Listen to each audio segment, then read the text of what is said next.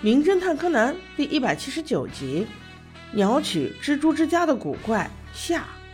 平次和新一在荷叶那里问道：“居然还有 BB 弹！”随后他俩赶往仓库，果然根据联想找到了新的线索，有几个大头图钉留下的小洞，还有一些两头带着小圆圈的小绳结，估计就是配着大头针设下杀人陷阱的工具吧。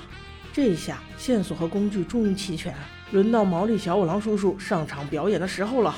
先是由服部把毛利小五郎叫到仓库二楼，再由柯南把他弄晕，真是配合的妥妥的。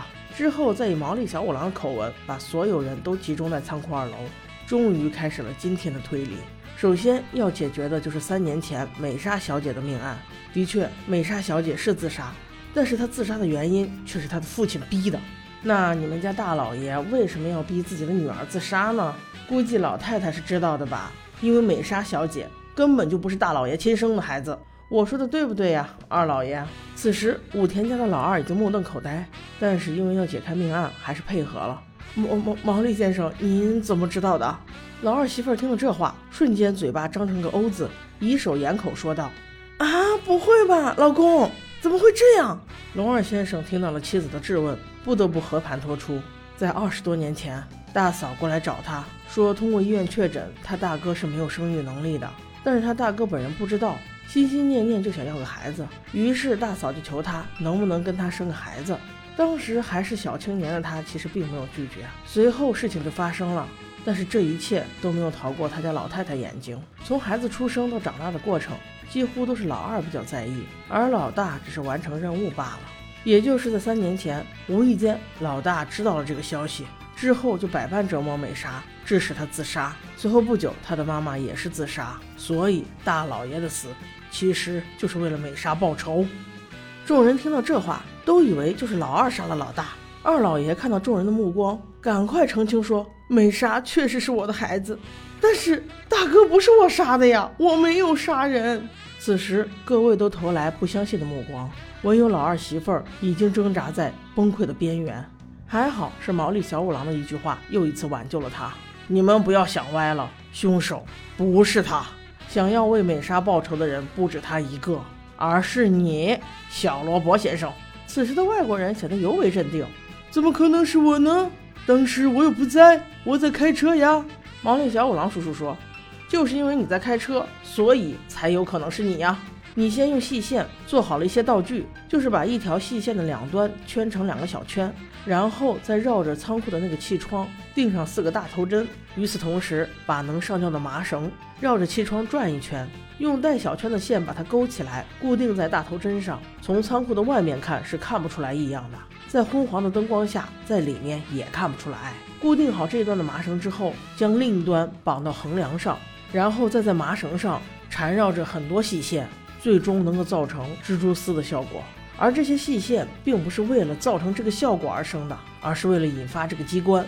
等布置好这一切之后，你就把细线的另一端从气窗拉出去，绑在你要开的车后面。这样的话，只要车一动，力量就足够大，直接带动所有吊线，杀死一个人。这时，你只要将那人的头引入气窗就行。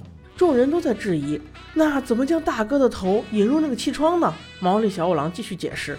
这个简单，用 BB 弹就行。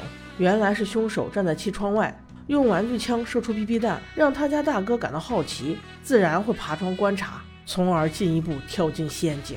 那此时又有人质疑，那大哥为什么要锁上仓库的门呢？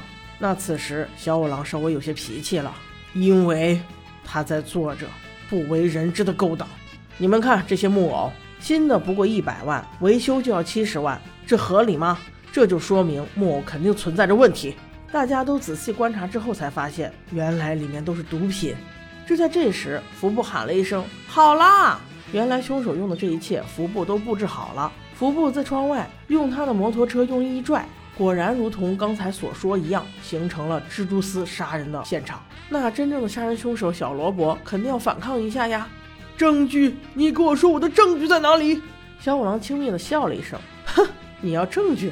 那我就先问你一个问题，看你怎么回答。大老爷的死，除了我们三个侦探以外，只有一个人知道他的死状，而且我们还封锁了消息。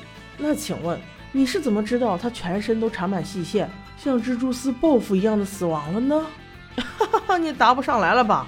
因为你就是凶手，你当然知道。此时小罗伯还在挣扎，这这这这这也能当证据吗？这时毛利小五郎没有说话，平次缓缓地走了过来。小罗伯先生，我所收到的那封信就是你寄的吧？你的目的就是要在山林里与我偶遇，并且让我为你作证，强调一下三年中你就没有来过。但是其实不然，你早就前几天来过了，因为双胞胎的妈妈已经告诉我了。那日如果加上你，头一次来这个家的人应该有三个。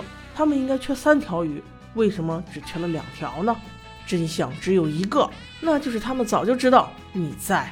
听到这里，他几乎无力反驳。平次平静地说道：“你伤荷叶，估计是因为他捡到了 BB 弹吧？”此刻，突然有人问他：“那，那你为什么连根岸都杀了呢？”